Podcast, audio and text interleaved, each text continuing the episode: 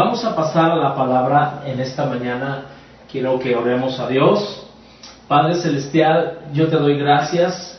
Queremos bendecir este libro hermoso que es tu palabra y queremos pedirte que, que tú nos puedas hablar al corazón, Señor. Quiero levantar cada familia que nos está viendo, a cada persona. Ponemos nuestra mano en nuestro corazón, queriendo, Dios, recibir lo que tú tienes para nosotros, Señor. Sabemos que estamos viviendo un tiempo crucial, un tiempo determinante, un tiempo donde podemos dejar una huella, Señor, en esta generación, en este tiempo, Señor. Y te pedimos que tú nos hables en el nombre de Jesucristo. Bien, el tema de esta mañana le he puesto como título Requerido por Dios. Ahorita lo va a entender, pero quiero decirle algo. Esta palabra requerido tiene muchas connotaciones, tiene muchos significados, pero en lo básico es algo que no tiene opción, es algo que tengo que hacer, es una obligación, es una responsabilidad. Por ejemplo, cuando yo le, si yo le dijera a alguien, ¿sabes qué? Yo trabajo en una empresa, por decir algo, y le digo, ¿sabes qué? Necesitas esta tarde estar en la junta del jefe porque el jefe te está requiriendo que estés necesita que estés, ¿qué hace ese empleado, ese subordinado? Pues no tiene opción, tiene que estar porque es algo importante, ¿no? Eh, el ser requerido me habla de un perfil, me habla de algo que no puedo negociar, me habla, por ejemplo, hablando de, de cuando viene un requerimiento a nuestros hogares del predial, es algo que tú tienes que considerar y atender que no lo puedes dejar mucho porque si no viene una multa o, viene una consecuencia. Es algo que tienes que atender. Por ejemplo, otro, otro ejemplo de requerimiento, de requerido, eh, cuando tú vas a sacar tu, tu pasaporte, hay ciertos requisitos que son no negociables. Lo que es el INE, lo que es este eh, acta de nacimiento, comprobante de domicilio y algunas cosas que tienes que llevar para poder tú tramitar ese, ese pasaporte.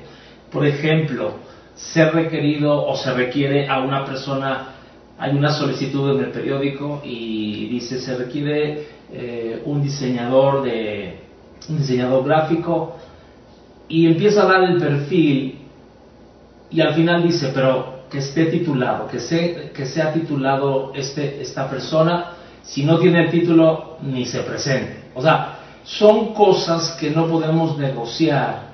Y, ahora, ¿por qué te digo todo esto? Porque tiene que ver con la historia que vamos a ver esta mañana. Requerido por Dios significa alguien que Dios está llamando en esta generación para hacer una tarea específica. Requerido por Dios eh, literalmente es el significado de Saúl. Saúl eh, significa el amado, el anhelado, el solicitado por el pueblo, pero me gustó más esta definición, significa el requerido por Dios. Y sabes algo, tú y yo somos el Saúl en turno, somos el Saúl que Dios está llamando en esta generación, en este tiempo de pandemia.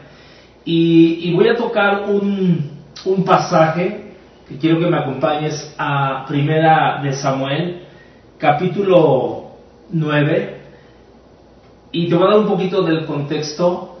Este era un tiempo donde el pueblo de Israel estaba siendo oprimido por los filisteos. La Biblia dice que los filisteos tenían más de 30.000 carros, que tenían más de 6.000 soldados eh, eh, a pie. Era, y dice la escritura, que era un ejército como la arena del mar, o sea, era un ejército poderoso, grande. Y Dios había levantado a un profeta que se llamaba Samuel. Y Dios lo había honrado, Dios le había dado gracia delante del pueblo. Y un día el pueblo se le ocurre pedir a Samuel que le pusieran un rey sobre Israel. Y dice la escritura que, que no le pareció mucho la idea a Samuel, pero él fue obediente a, Dios y vamos a empezar desde el capítulo 9, primera de Samuel, capítulo 9, un poquito de la historia de Samuel. Y de aquí vamos a sacar algunas cosas que Dios requiere eh, en nuestras vidas para poder ser usados en este tiempo difícil. Y la Biblia dice, ¿no? Capítulo 9, que había un hombre que se llamaba Cis, era un hombre adinerado, era un hombre de mucha influencia, y este hombre había perdido sus burritos, sus asnas. Y dice la escritura que le dijo a su, a a hijo Saúl, Saúl era un hombre fuerte, un hombre de mucha altura, un hombre de mucha presencia, y dice la escritura que le dijo, ¿sabes qué, Saúl? Necesito que tomes alguno de los criados y que vayas a buscarme estas burritas. Y la escritura dice, ¿no? Que ellos salieron y fueron a buscar los burros. Y dice la escritura que muchos, eh, muchos lugares visitaron, al menos cuatro o cinco lugares estuvieron buscando a las burras y no las encontraron. Y al final, después de tres días, dice la Biblia que eh, Saúl le dice a su criado, bueno, como no encontramos nada, vamos a regresarnos, vámonos a casa, y porque mi padre estaba muy preocupado, y el siervo le dice, mira, se me ocurre algo, versículo 6, yo he escuchado que en esta ciudad hay un hombre de Dios, que lo que él dice, y la dice la reina Valera, un hombre de gran estima, un hombre insigne, todo lo que él dice se cumple. Y la, Biblia dice que este hombre lo convenció, este siervo lo convence a Saúl para buscar al profeta Samuel y preguntarle sobre esto de las burritas. Y dice la escritura que, bueno, lo va y lo busca, pregunta a unas doncellas que estaban ahí, y estas doncellas les miren, ahí viene el siervo de Dios, el vidente. El vidente significa el profeta, el hombre que ve. Y la escritura nos, nos dice más adelante, ¿verdad? Que cuando tienen ese encuentro, Dios le había hablado a Samuel un día antes y le había dicho, ¿sabes qué Samuel? Mañana a esta hora tú vas, va a venir un hombre contigo y este hombre lo vas a ungir como el rey de Israel. Acuérdense que Israel hasta este momento no había tenido rey este había sido, iba a ser el primer rey de Israel. Y es a lo que yo te quiero decir. Recuerda lo que te acabo de decir. Saúl eh, significa pedido por Dios, anhelado por Dios, deseado, deseado por el pueblo, seleccionado por Dios, pero este requerido por Dios, y ahorita lo vas a entender más adelante. Y dice la Biblia que, bueno, llegan con el eh, Samuel y Samuel les dice, ¿sabes qué, Saúl? Si yo te voy a decir lo que tú quieres saber sobre las burritas, pero quiero que te quedes conmigo en este día. Y quiero que vean cómo Dios obra y opera en nuestras vidas cosas que muchas veces no entendemos y no tienen una razón de ser. Saúl simplemente, él estaba primero en su casa, en la comodidad de su casa, y su padre sí le dice, ve y busca las burritas. Y él obedece, va tres días de camino y lo encuentra el profeta y le dice, bueno, necesito que tú te quedes conmigo y que ahorita eh, yo te voy a revelar eh, lo que hay en tu corazón y simplemente quédate esta noche conmigo. ¿Quién iba a pensar que un hombre que iba a buscar unas burritas iba a ser el primer rey de Israel? Y en esta mañana yo quiero tocar y quiero sacar, extraer de la palabra de Dios cuáles son las cosas que necesitamos que Dios requiere de nosotros. Parecería algo, algo redundante, pero ¿qué necesita Dios para ser requerido por Dios? Y la primera cosa que yo veo aquí en la palabra de Dios es que Dios va a usar una circunstancia. Y obviamente era una circunstancia adversa. No tiene mucho sentido, ¿verdad? Pero dice ahí en 1 Samuel capítulo 9, verso 3, que se le habían perdido las burritas, las asnas a su padre, Asís. Y dice la Biblia que su padre le manda a buscarlas y, y toma a un siervo. Y sabes algo, hoy tú y yo estamos viviendo una circunstancia que tal vez en muchos años, siglos, no volvamos a vivir. Bueno, ya no estaremos aquí, pero tal vez nuestros hijos, nietos, esto ya no se repita tal vez hasta en 100 años o más. Esta circunstancia por la cual estamos viviendo, Dios quiere gente que se levante. Dios quiere que, pues, imagínate, por algo insignificante como pueden ser unos burritos, Dios levantó a este hombre Saúl. Y, yo, yo meditaba en la palabra de Dios circunstancias que en algún momento Dios levantó a hombres y mujeres que le creyeron. Por ejemplo, yo lo, yo lo decía en el devocional el día viernes, Dios levantó en una, en una circunstancia de adversidad a Elías, en un tiempo de sequía, Dios le dice, vete a Zarepta porque ahí hay una viuda que le he hablado y que te va a sustentar.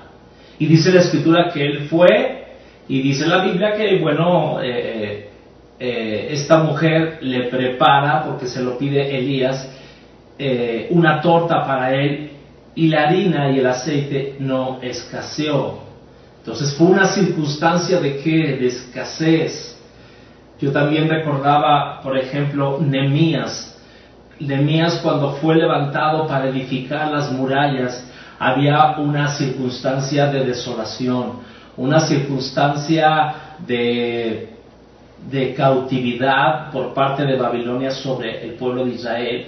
¿Y qué hizo Nemías? Se levantó y fue y le pidió cartas y favor al rey Atajerjes, el cual le autorizó para poder edificar los muros de Jerusalén. ¿Qué me dicen de José? un hombre que en alguna circunstancia, ¿verdad?, eh, estaba viviendo en prisión, estaba como esclavo, pero la circunstancia que estaba viviendo en ese momento Faraón, el hombre más importante de aquel tiempo, de ese, de ese, de ese tiempo, dice la Biblia que había tenido un sueño y que no tenía ni los, eh, ni los magos ni los sabios podían interpretarle.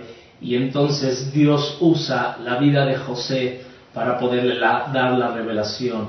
Y podríamos decir muchos, muchos casos, el caso de Jonás, había una circunstancia, un momento difícil en la tierra de Nínive y Dios usa a Jonás para mandar el mensaje. Entonces yo creo firmemente que estamos viviendo una, un momento decisivo como hijos de Dios, como país, como mundo, donde tú y yo tenemos que ser obedientes a lo que Dios nos está mandando hacer. Sé que algunos están diciendo, ¿y la iglesia qué está haciendo? ¿Y qué vamos a hacer?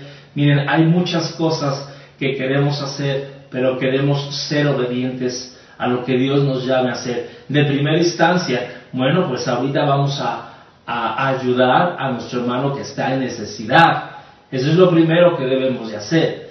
Pero yo te digo algo, esta circunstancia que estamos viviendo, cada uno de nosotros tenemos que mirar de qué manera vamos a contribuir, de qué manera vamos a enfrentar, qué vamos a aportar para los demás. No podemos quedarnos en un momento de comodidad, en un momento de decir, bueno, yo estoy aquí en casa, tú puedes llamarle a algún hermano, tú puedes preguntarle cómo está, tú puedes eh, tocarle a tu vecino tal vez, podemos hacer algo. En este momento específicamente, hoy tenemos que hacer algo. Y Dios, eso es lo que requiere de nosotros. Y puede ser algo insignificante. Lo podemos ver en la vida de Saúl. Saúl tomó el reto. Saúl decidió creerle a Dios. Saúl eh, eh, fue a, esas, a buscar esas burritas que en realidad no representaba tanta cosa, pero él fue obediente a Dios.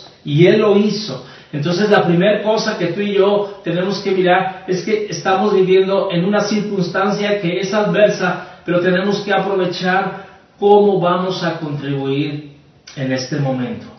La segunda característica que yo veo es que hubo un clamor, un clamor por parte del pueblo, un clamor para que eh, a través de Samuel les pusieran un rey. El pueblo de Israel se había quejado de que no tenían rey, de que todas las naciones tenían rey, y dice ahí en el verso 16 ¿verdad? Porque yo he mirado a mi pueblo por cuanto su clamor ha llegado a mí. Y mire cómo, cómo da un giro la historia. Lo que Dios requería era primeramente que tú y yo nos diéramos cuenta, cuenta de que hay una circunstancia en, en, la cual tú y yo tenemos que meter las manos, una circunstancia adversa. Y número dos, hay un clamor. Ahorita podemos ver que la gente está más necesitada de Dios, está siendo más sensible a Dios. Y, y lo podemos ver a través de la historia. Y yo creo que Dios dice otra vez, se repite la misma historia cuando tú ves en el libro de jueces, donde 14 jueces gobernaron y defendieron al pueblo de Israel, dice la Biblia constantemente, y clamaron a Dios, y clamaron a Dios. Tú y yo, así como lo fue Saúl en su momento, Saúl fue la respuesta de aquel tiempo, de aquella generación, y tú y yo debemos de ser conscientes de que vamos a ser esa respuesta que la gente está requiriendo de nosotros. La Biblia dice que clamaron al Señor y el Señor, ¿verdad? Por amor les puso a un rey. Saúl no sabía. Saúl, fíjate qué, qué, chistoso. Saúl iba a buscar unas burras y encontró un trono. Encontró un lugar donde Dios lo iba a poner para gobernar al pueblo de Israel. Y vuelvo a repetir, por ejemplo, en Éxodo capítulo 2, nos habla cuando el pueblo de Israel estaba en opresión con Faraón y dice la Biblia, ¿verdad? Que el, rey de Egipto murió y dice la escritura que clamaron, clamaron a Dios a causa de la servidumbre y dice que ese clamor subió a Dios. Dice que su gemido era tan que Dios se acordó del pueblo de Israel y entonces aquí viene algo interesante. En Éxodo 3.1 dice que Dios vio a Moisés apacentando las ovejas y le dijo, mi pueblo está en opresión. Y yo si hubiera sido Moisés le hubiera dicho al Señor, bueno sí, pues es tu pueblo, pues tú sácalo. Pero la Biblia dice que le dijo, ve tú, ve tú y saca a mi pueblo de, ese, de esa esclavitud. Entonces, la segunda cosa que Dios nos está pidiendo es que tú y yo somos la respuesta somos la respuesta a ese clamor. Y mire, yo quiero decirles algo que creo que viene del Señor. Tenemos que estar sensibles en este tiempo de necesidad. Tenemos que estar sensibles y con las antenas bien paradas en el sentido de que Dios nos va a insinuar que hagamos cierta cosa, que le llamemos a alguien. O sea, de verdad, ahorita es un buen momento para que la iglesia se levante, aún en nuestras propias casas. Y, yo puedo ver eso, ¿no? Clamaron a Dios, clamaron a Dios. La Biblia, yo lo decía hace un momento, ¿no? En jueces capítulo 4 dice que los hijos de Israel clamaron al Señor porque tenían los, los, los, los enemigos, tenían carros de hierro, tenían, los estaban oprimiendo y creo que en este tiempo el clamor viene por una opresión. El clamor viene porque hay una desesperación en la gente y la gente está clamando a Dios ahí en su cuarto, ahí en su cámara secreta y tú y yo somos la respuesta a ese clamor. Quiero que te lleves esto en tu corazón, somos la respuesta. Me llamó mucho la atención el, el testimonio que lo subimos en la página, le pedí a los muchachos que lo subieran, de un pastor, eh, un hombre de Dios eh, de Irlanda del Norte, y él empieza a dar su testimonio, ojalá después lo puedas ver en la página, y él empieza leyendo una parte de la escritura y dice en Hebreos capítulo 13, versos 5 y 6, dice, manténganse libres del amor al dinero. Conténtense con lo que tienen porque Dios ha dicho, nunca te dejaré, jamás te abandonaré. Así que podemos decir con toda confianza, estoy leyendo la nueva versión internacional, dice, el Señor es quien me ayuda, no temeré que me pueda hacer el hombre mortal.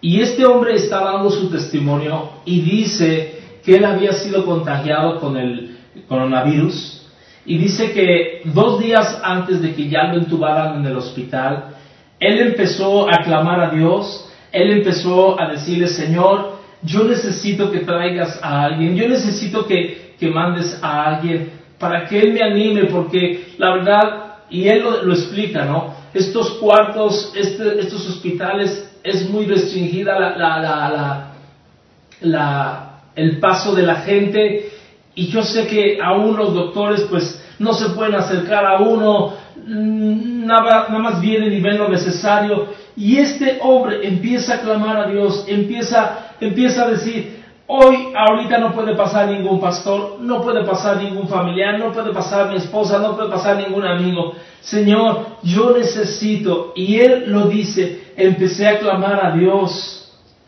Y dice que un día, ¿verdad? llegó el de intendencia o llegó el limpiapisos, ¿verdad? Y abrió donde estaba él y otros pacientes, pero de lejos le, empezó a decir, oye, Dios está contigo, sin saber que él era pastor. Dios está contigo. Dios no te va a dejar. ¿Sabes algo? Yo he venido y aunque sea así de lejos, déjame orar por ti. Mira, yo estuve muchos años en Nigeria, 14, 15 años en Nigeria, fui misionero allá y Dios me trajo para acá. Y ahora soy limpiapisos, pero quisiera orar por ti si tú me lo permites. Y dice que de ahí desde la puerta empezó a extender su mano, empezó a orar por él, clamó por él, declaró sanidad sobre su cuerpo y ya, se fue. Le dio una bendición y se fue. Y este hombre, este pastor, empezó a llorar, dijo, Señor, gracias porque, Señor, tú mandaste a alguien. Y dice que esa noche empezó una mejoría tremenda en su cuerpo, al punto de que al otro día le dijo a Dios, Señor, hijo, le tengo ganas de unas papas fritas y una Coca-Cola. ¿Será posible que puedas concederme este deseo? No, de verdad, es, increíble lo que te estoy diciendo, pero es real. Ve, luego tú el video. Y entonces, ¿qué sucedió? Que en el transcurso del día, ¿quién crees que llega una, una vez más a ese cuarto? El limpia pisos. ¿Y qué crees que llevaba? Dice en el testimonio, llevaba dos naranjas, llevaba una Coca-Cola y llevaba unas papas. Y dice sabor gambas, que no sé qué sea sabor gambas. Pero sabes algo, y dice que, que, este hombre se dio cuenta que Dios estaba con él, que Dios estaba con él. Y sabes algo, él termina en ese testimonio diciendo, hablando del pueblo de Dios, nunca subestimes lo que Dios puede hacer contigo. Y dice, tú si estás viendo, tú el limpia pisos, si estás viendo este, este video, dice, te doy gracias por haber escuchado la voz de Dios, por haber sido obediente. Y sabes algo, podemos ser un limpiapisos, podemos ser un instrumento de Dios, porque hay gente que está clamando, hay gente que necesita. Y yo le doy gracias a Dios, de veras, yo le doy gracias a Dios a cada uno de ustedes. Miren, si algo yo he visto en la congregación es que hay gente muy sensible, hay gente, hay gente en estos días que nos ha hablado, nos ha dicho, pastor, ¿a quién puedo ayudar? Hay algunas personas que nos han dicho, yo quiero ayudar a, en este tiempo, en este mes, a, ser esa persona que, que, le pueda dar alimento a, no sé, a una familia y esto. Y, y Dios ha sido bueno, de verdad, porque yo puedo ver, y saben algo que, que y abro un paréntesis, ¿Saben por qué Dios no nos ha dejado y por qué Dios ha multiplicado nuestras alacenas? El Señor me recordaba, en enero levantamos esa ofrenda de primicias, esa ofrenda donde le dimos al Señor y sabes, lo que tú y yo le sembramos al Señor, Dios nos está multiplicando en este tiempo. Entonces, yo te quiero decir para terminar este segundo punto, el requerido de Dios, número uno, va a vivir una circunstancia adversa, una circunstancia eh, que no nos va a gustar y esta es la circunstancia que estamos viviendo en este momento, 25 de abril del 2020, que no volverá a ser igual. Y número dos, hay un clamor, hay un clamor de la gente. Entonces, yo puedo ver aquí dos cosas. Las primeras dos cosas tienen que ver con la mano de Dios, tiene que ver con una dependencia de Dios, tiene que ver con terceros. Pero estas dos cosas que vamos a ver tienen que ver con uno mismo, tienen que ver con nuestro corazón. Y, sabes algo, la tercera cosa que quiero compartir esta mañana de aquel que es requerido por Dios es que tiene que venir una revelación a nuestro corazón. Tiene que venir una revelación. La Biblia dice en 1 de Samuel capítulo 9, verso 19, que le dijo Samuel, sube conmigo, quédate esta noche y le dice, porque mañana te descubriré todo lo que está dentro de tu corazón. Escúchame bien, ¿por qué le puse aquí que necesitamos una revelación? Los que nos tocó vivir eh, antiguamente cómo se revelaban las fotos, ¿verdad? Tomaba, tomaba la, foto el, fotógrafo y ese, y ese papel lo metía a un ácido, lo metía en, una, en, una, en un recipiente donde esa imagen se iba clarificando, iba apareciendo esa imagen. Ahora, no significa que esa imagen no estuviera ahí, sino simplemente se iba revelando. Y te voy a decir algo, Saúl necesitaba que alguien le diera la, revelación de que él era un rey, de que él tenía una, un lugar de preeminencia, un lugar donde Dios lo estaba poniendo. Y sabes algo, yo, yo, yo, yo pensaba, en este tiempo, tú y yo no tan solamente tenemos que encontrar la revelación de Dios, tenemos que encontrar lo que Dios quiere en nuestro corazón. Ahora, le dice Samuel a, a, Saúl, yo te voy a revelar, yo te voy a, bueno, a través del Espíritu Santo voy a descubrir lo que hay en ti. Y creo en este tiempo, familia, que Dios nos ha mantenido en un retiro espiritual durante cinco semanas donde no podemos salir, donde no podemos estar con mucha gente. Ha sido un retiro espiritual donde Dios está reflejando lo que compartimos, lo que vivimos en la iglesia, si lo estamos viviendo en casa. Estamos viendo realmente la revelación de lo que realmente somos hoy en día. Y sabes algo, Samuel había recibido la revelación de Dios de quién iba a ser Saúl, pero Saúl no sabía. Y sabes algo, es un tiempo donde tú y yo tenemos que recibir la revelación de Dios para nosotros y también tenemos que darle la revelación a aquella gente que no sabe quién es en Dios. Ahora, yo entiendo algo, ¿no? Todos de los que estamos aquí conocemos gente inconversa que les hemos hablado del Evangelio, que les hemos dicho y, no entienden, como que el 20 no les cae, ¿verdad? Como que hay un velo y hay una justificación y lo dice en 2 Corintios 4, ¿no?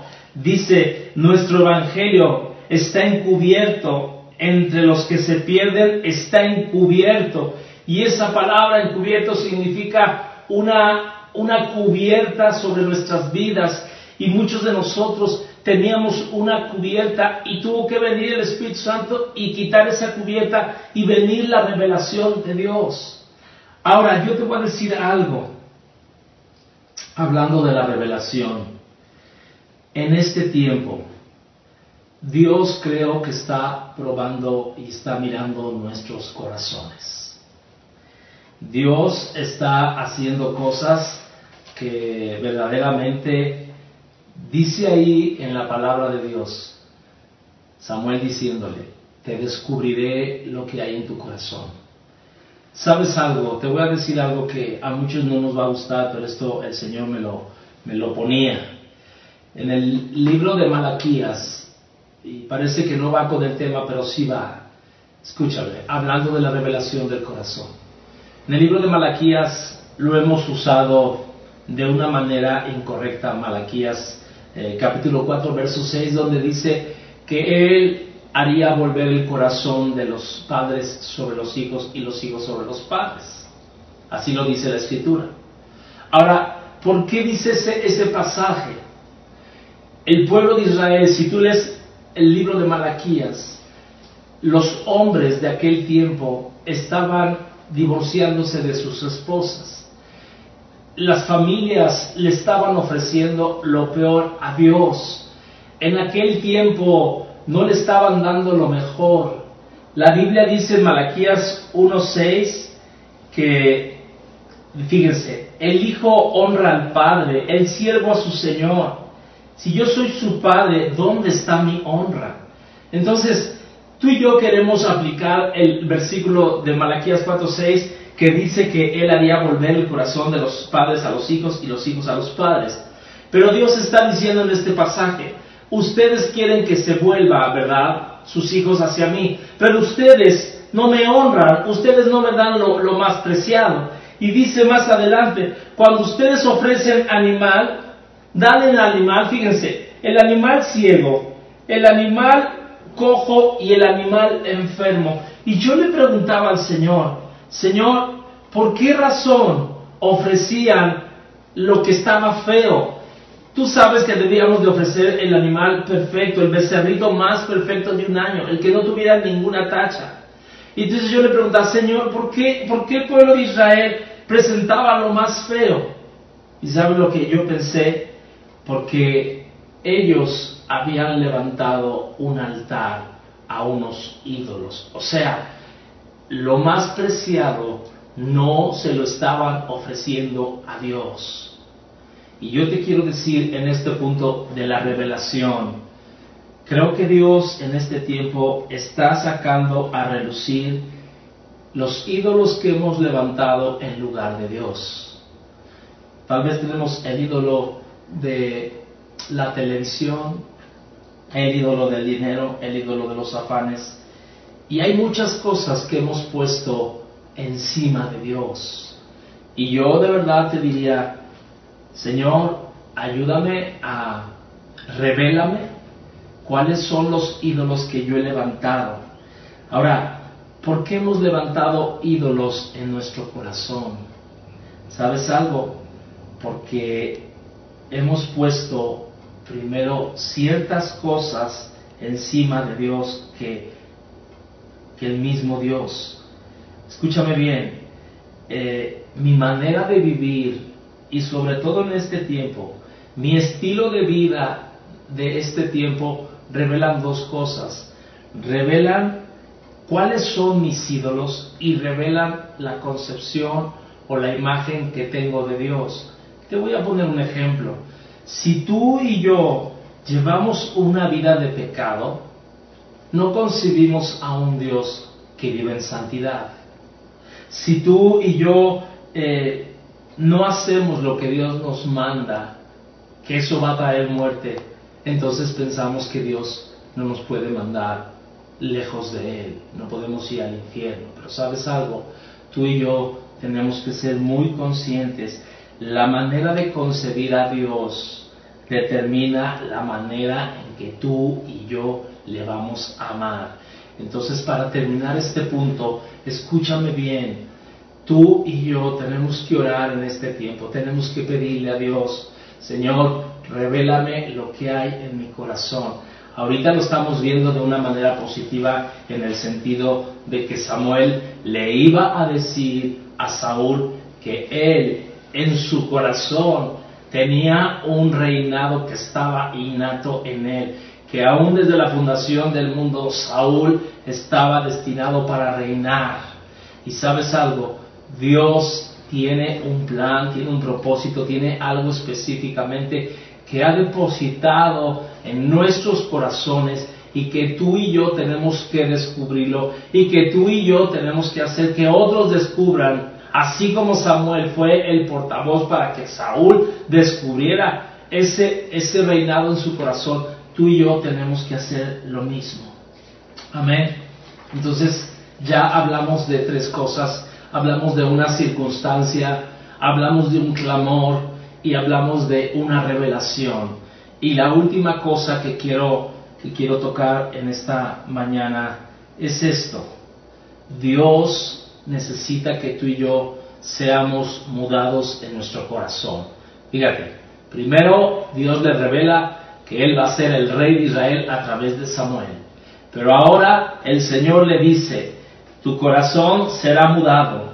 capítulo 10, verso 6 dice, entonces el Espíritu del Señor vendrá sobre ti con poder y profetizarás con los profetas y serás mudado en otro hombre. ¿Sabes algo? Creo que una de las oraciones que tú y yo deberíamos de tener todos los días es que Dios cambie nuestro corazón, es que Dios nos mude. Y me gusta porque usa la palabra mudar. Y yo pienso, eh, eh, lo pienso en los animales, ¿no? Mudar, por ejemplo, en alguna ocasión a mí me prestaron unos amigos una, una araña, una tarántula, eh, y estaba de verdad enorme, y esa tarántula había mudado de piel. Y tú veías la piel y literalmente te cuenta que la tarántula se salió de ese, de ese compartimento y estaba completita, completo el, el, el, eh, el recipiente, digamos. Y, y, sabes algo, Dios quiere que tú y yo seamos mudados, seamos transformados. Y me llama la atención, por ejemplo, y yo me, me, puse a investigar, ¿no? ¿Sabes por qué las serpientes requieren eh, mudar su piel? Por dos razones. Y esas dos razones aplican en nuestras vidas. Número uno, para crecer. Si ellas no mudan su, su piel, se van a quedar chicas. En cambio, cuando las mudan, empiezan a crecer. En otras palabras, tú y yo mudamos el corazón para que Dios lo extienda, para que podamos crecer.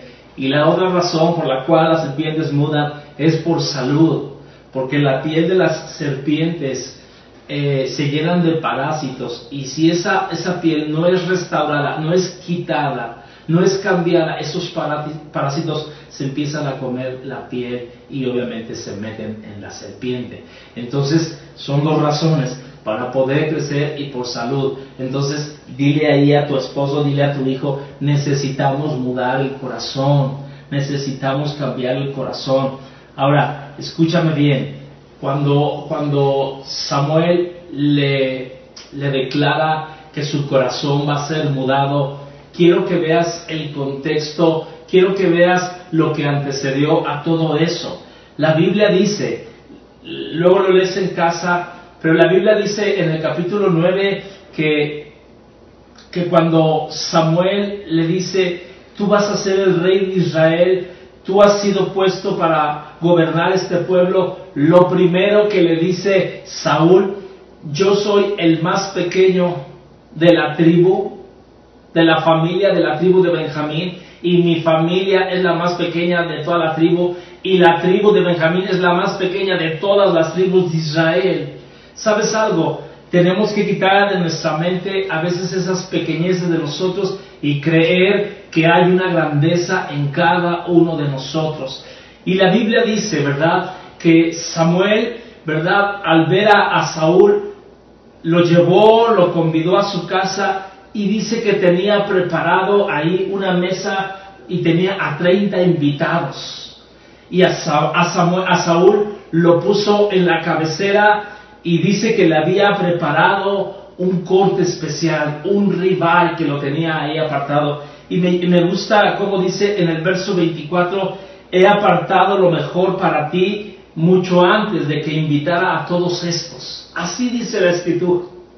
Y sabes algo, Dios me, Dios me, me mostraba esto, que cuando tú y yo somos mudados en el corazón, Dios nos pondrá en un lugar de honra porque dice que lo puso en la cabecera.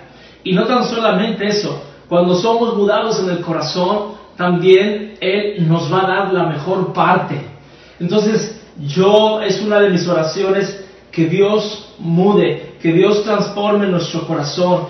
Y la escritura dice, ¿verdad?, que iba a ser transformado. Y aquí viene algo interesante. Quiero, quiero ir terminando. Escucha, la escritura dice que una vez que Samuel lo unge, lo presenta al pueblo.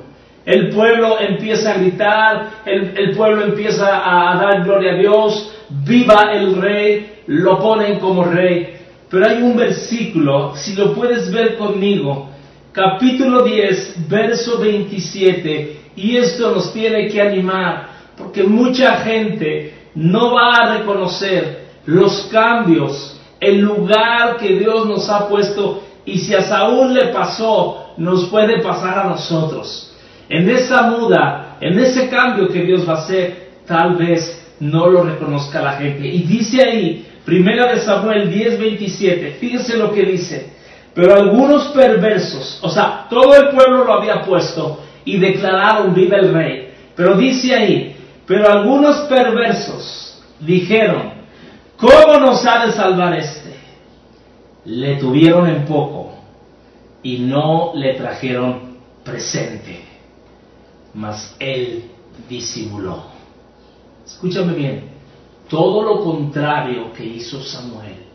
Samuel lo había puesto en la cabecera, Samuel le había dado el corte especial, pero hubo hombres perversos, y va a haber gente perversa, y va a haber gente que nos va a menospreciar, va a haber gente que no nos va a traer un presente. Pero dice ahí la Biblia, fíjate, y él tomó la posición. Desde ese momento yo puedo ver cómo su corazón estaba completamente transformado. Dice que él disimuló. Él no se peleó con esos perversos. Él sabía qué lugar Dios le había dado. Gloria a Dios. Y sabes algo, la Biblia dice más adelante, y ya no me da tiempo de, de decirlo, pero dice la Biblia de qué manera mudó el corazón de Saúl. Dice que Saúl cayó el Espíritu del Señor sobre él, partió dos bueyes, los cortó en pedazos, los repartió por todo Israel y dijo y decretó, quien de todo Israel no venga y luche conmigo, así le haré como uno de estos bueyes.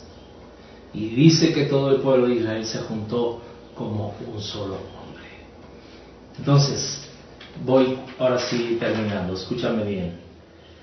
Dios está requiriendo en nuestras vidas que nos levantemos. Tú y yo somos el Saúl en turno. Somos aquel que tenemos ciertas características que Dios quiere que tengamos. Acuérdate, estamos viviendo una circunstancia completamente adversa, completamente desolada pero sabes algo, hay un clamor también de la gente, hay un clamor del cual tú y yo somos la respuesta a ese clamor. Y la tercera cosa, recuerda, tiene que venir una revelación. Yo quiero dejarte eso en tu corazón. Tú tienes a un Samuel que tal vez un día te dijo lo que tú ibas a hacer. Hubo Samueles en mi vida que han pasado, que creyeron en mí, Escúchame bien, tú y yo tenemos que ser un Samuel, que le digamos a la gente que hay esperanza, que Dios puede transformar su entorno, que Dios puede transformar su, su vida, pero tiene que venir esa revelación. Y lo que yo te decía hace un momento, tiene que venir también esa revelación de mirar si hemos levantado altares a Dios, si hemos levantado ídolos a Dios, tenemos que entregárselos a Él, tenemos que dárselos a Él. Y la última cosa, Dios quiere mudarnos. Dios quiere mudarnos por salud y por crecimiento. Yo quisiera orar en esta mañana con este mensaje y tú y yo somos los Saúl que Dios está requiriendo. Vamos a orar. Padre Celestial, yo te doy gracias. Quiero que pongas tu mano en tu corazón ahí en casa. Señor, tú conoces nuestro corazón, Señor. Reconocemos que estamos viviendo un tiempo crucial. Reconocemos que estamos viviendo un tiempo determinante, Señor, en esta pandemia. Señor, y hay un clamor de la gente, Señor, para que tu pueblo, tus hijos, se levanten en autoridad. Señor, queremos creer como así lo hiciste con Saúl. Señor, cuando no era nadie, cuando no creía en nada, no se creía nada, Señor. Él recibió esa revelación de que tú lo estabas poniendo como autoridad sobre un pueblo, Señor. Y queremos tomar esa autoridad nosotros. Y Señor, revélanos, revela nuestro corazón, lo que hay, Señor, en nuestro corazón. Hay una autoridad, hay una fe, hay una palabra de esperanza, hay tantas cosas que hay en nuestro, en nuestro corazón que debemos de soltarlas, debemos de hablarlas, Pero también, Señor, que tomemos la posición de un Samuel, que le podamos decir a la gente palabras de esperanza, que le podamos decir a la gente lo que tú dices de ellos. Usa nuestra boca, Señor. Señor, y también oramos por nuestro corazón para que seamos mudados, para que seamos completamente transformados. Y si hemos levantado un ídolo, Señor, si hemos puesto cosas, Señor, por encima de ti, Señor, te las queremos entregar en esta mañana, Señor. Muda nuestro corazón, muda nuestro espíritu, Señor. Sin lugar a dudas, en este tiempo que hemos estado encerrados en casa, Señor, se está viendo la calidad de cristiano que somos, Señor. Te pedimos una nueva oportunidad, Señor. Queremos entregarte nuevamente el señorío de nuestras vidas, Señor. Gracias, Señor, porque yo puedo ver, Señor, que aún la gente, Señor, que no conoce de ti, Señor, están marcando la diferencia, están haciendo la diferencia, Señor. En el nombre de Jesús te doy gracias. Amén. Eh, yo me acordaba ahorita de dos ejemplos. Eh, en Italia, cuando empezó la pandemia, recordarán cómo muchos jóvenes se ofrecieron a, llevar alimentos a, las personas mayores, eh, teniendo el riesgo de, contaminarse. y un, un, testimonio que me llamó mucho la atención, hace unos días escuchaba de un chef en Nueva York que tuvo la idea, Dios le dio la, iluminación de no tan solamente extender su, restaurante, obviamente solamente comida para llevar, pero Dios le dio una estrategia para dar eh, eh, trabajo a los chefs que habían despedido y el, nombre del, del restaurante o de la franquicia se llamaba Buenos Días. Y sabes algo, tú y yo tenemos que traer buenos días en este tiempo.